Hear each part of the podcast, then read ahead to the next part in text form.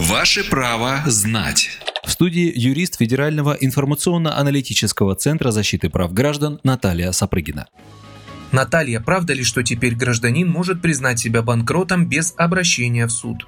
Действительно, в сентябре 2020 года федеральный закон номер 127 о несостоятельности, то есть банкротстве, внесены изменения, согласно которым теперь гражданин может себя признать банкротом без судебных разбирательств. Для признания себя банкротом в внесудебном или упрощенном порядке необходимо первое, чтобы сумма долгов у гражданина была от 50 тысяч до 500 тысяч рублей. Второе, на дату подачи заявления должны быть окончены все исполнительные производства. Третье. При подаче заявления о признании себя банкротом во внесудебном порядке гражданин обязан предоставить список всех известных ему кредиторов. И четвертое. Заявление подается в МФЦ, а не как раньше в суд. При этом неважно, по месту регистрации или нет. Оплачивать государственную пошлину за подачу такого заявления не нужно. МФЦ в течение одного рабочего дня со дня получения заявления проверяет наличие сведений о возвращении исполнительного документа взыскателю, а также отсутствие иных исполнительных производств, возбужденных после даты возвращения исполнительного документа. Далее, в течение трех рабочих дней сведения о возбуждении процедуры внесудебного банкротства гражданина заносятся в единый федеральный реестр сведений о банкротстве. И, наконец, Наконец, по истечении шести месяцев со дня включения сведений в Единый федеральный реестр сведений о банкротстве завершается процедура внесудебного банкротства гражданина, и он освобождается от дальнейшего исполнения требований кредиторов. Важно! Должник не освобождается от выплат по обязательным платежам даже после признания себя банкротом. Это долги по взысканию алиментов, возмещению вреда здоровью, долги по заработной плате,